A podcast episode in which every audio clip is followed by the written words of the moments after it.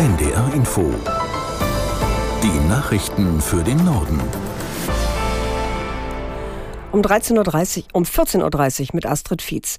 Der Bundestag hat mit einer Schweigeminute der Opfer in Israel gedacht, die von Hamas-Terroristen getötet wurden. Bundestagspräsidentin Baas sprach dem Staat Israel, den Angehörigen der Opfer, den Verletzten und Geiseln ihr tiefes Mitgefühl aus. Aus Berlin Uwe Jahn. Bundestagspräsidentin Bärbel Baas verurteilte im Namen des Bundestages die menschenverachtenden Terrorakte gegen Israel aufs Schärfste. Sie sprach von beispiellosem Terror und furchtbaren Verbrechen. Die Angriffe der islamistischen Organisation Hamas seien durch nichts zu rechtfertigen. Im Zusammenhang mit Menschen, die diesen Terror feiern, äußerte Baas Scham und Entsetzen. Sie forderte, den Terror umgehend zu beenden und verlangte, die Geiseln freizulassen.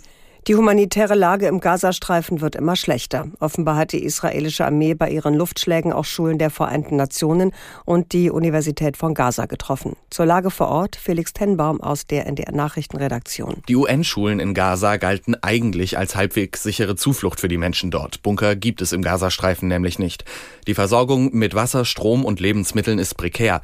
Der Diesel, mit dem Notstromaggregate betrieben werden, soll nur noch für rund zwölf Stunden reichen. Währenddessen beschießen die Hamas-Terroristen Israel weiter massiv mit Raketen. Zuletzt gab es Einschläge in der Stadt Sderot in der Nähe des Gazastreifens. Auf beiden Seiten steigt die Zahl der Toten weiter. Sowohl in Israel als auch in Gaza sollen es inzwischen mehr als 1000 sein. Bundeskanzler Scholz lädt die CDU-Führung und Vertreter der Länder zu einem Gespräch ins Kanzleramt. Es soll um den sogenannten Deutschlandpakt gehen, also um eine Zusammenarbeit in den Fragen der Migration, des Klimawandels und anderer zentraler Herausforderungen. An dem Gespräch am Freitagabend sollen CDU-Chef Merz, Hessens Ministerpräsident Rhein, ebenfalls CDU, sowie Niedersachsens Regierungschef Weil von der SPD teilnehmen. Das Bundeskabinett will die Bekämpfung der Geldwäsche effektiver gestalten. Es brachte einen Gesetzentwurf auf den Weg, wonach unterschiedliche Kompetenzen in einer neuen Behörde gebündelt werden sollen. Nach den Worten von Finanzminister Lindner werden zudem rechtliche Rahmenbedingungen verbessert. Geldwäsche ist in Deutschland verbreiteter als in vielen anderen Staaten. Ein internationales Expertengremium hatte Deutschland im Sommer 2022 Fortschritte attestiert, sieht aber weiterhin Verbesserungsbedarf. Vor allem an einer effektiven Strafverfolgung hapert es demnach. AfD-Chef Krupalla hat sich bei einer Pressekonferenz zu dem angeblichen Angriff vorige Woche in Ingolstadt geäußert.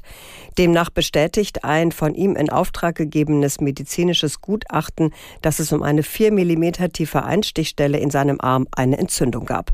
Bianca Schwarz aus Berlin zur Frage, wie dies nun zu bewerten ist. Vielleicht weiß man das am Nachmittag ein bisschen genauer. Die Staatsanwaltschaft Ingolstadt hat für den Nachmittag ebenfalls eine Pressekonferenz mit neuen Erkenntnissen angekündigt. Allerdings es wird auch da keine endgültige Aufklärung geben, weil noch einige medizinische Befunde ausstehen und die dauern noch. Bisher kann man sagen, es ist unstrittig, dass es Kropala tatsächlich nicht gut gegangen ist. Er musste ja auch eine Nacht im Krankenhaus bleiben. Aber die Ermittler widersprechen teils den Aussagen von Kropala. Einig sind sie sich darin, dass weder Kropala noch die Ermittlungsbehörden einen tätlichen Angriff auf ihn feststellen konnten. Kropala sagt, die Aufklärung sei Aufgabe von Polizei und Staatsanwaltschaft. Er selbst werte das Ganze aber als Anschlag. Also warten wir auf die neuen Erkenntnisse der Staatsanwaltschaft. Elf Tage nach der vorgezogenen Parlamentswahl in der Slowakei steht die Einigung auf eine Dreierkoalition unter Ex-Premier Fico. Der Chef der linkspopulistischen Smer unterzeichnete eine entsprechende Vereinbarung mit den Vorsitzenden zweier anderer Parteien. Aus Prag, Marianne Allweis. Schon gestern hatte sich abgezeichnet, dass es bei den Koalitionsgesprächen nun schnell gehen dürfte. Der starke Drittplatzierte der Parlamentswahl Peter Pellegrini hatte verkündet, dass er nur noch mit seinem früheren Parteifreund Fico Gespräche führt und nicht mehr mit dem liberalen Lager. Nun unterschrieben beide formal sozialdemokratische Parteichefs eine Absichtserklärung mit ihrem dritten Partner, der kleineren rechtsnationalen SNS. Alle drei verpflichten sich schriftlich auf eine Außenpolitik auf der Grundlage der EU- und NATO-Mitgliedschaft bei gleichzeitigem Respekt vor nationalen Interessen der Slowakei. Die französische Küstenwache hat im Ärmelkanal 100 Migranten aus Seenot gerettet. Sie waren in zwei überfüllten Booten auf dem Weg nach Großbritannien. Polizei und Marine sei es gelungen, alle Menschen sicher nach Calais zu bringen, teilte die zuständige Präfektur mit. Weiterhin räumten Sicherheitskräfte ein Flüchtlingscamp bei Calais, in dem Migranten auf die Möglichkeit einer Überfahrt nach England warteten. Sie wurden auf Aufnahmeeinrichtungen im Norden Frankreichs verteilt. Und das waren die Nachrichten.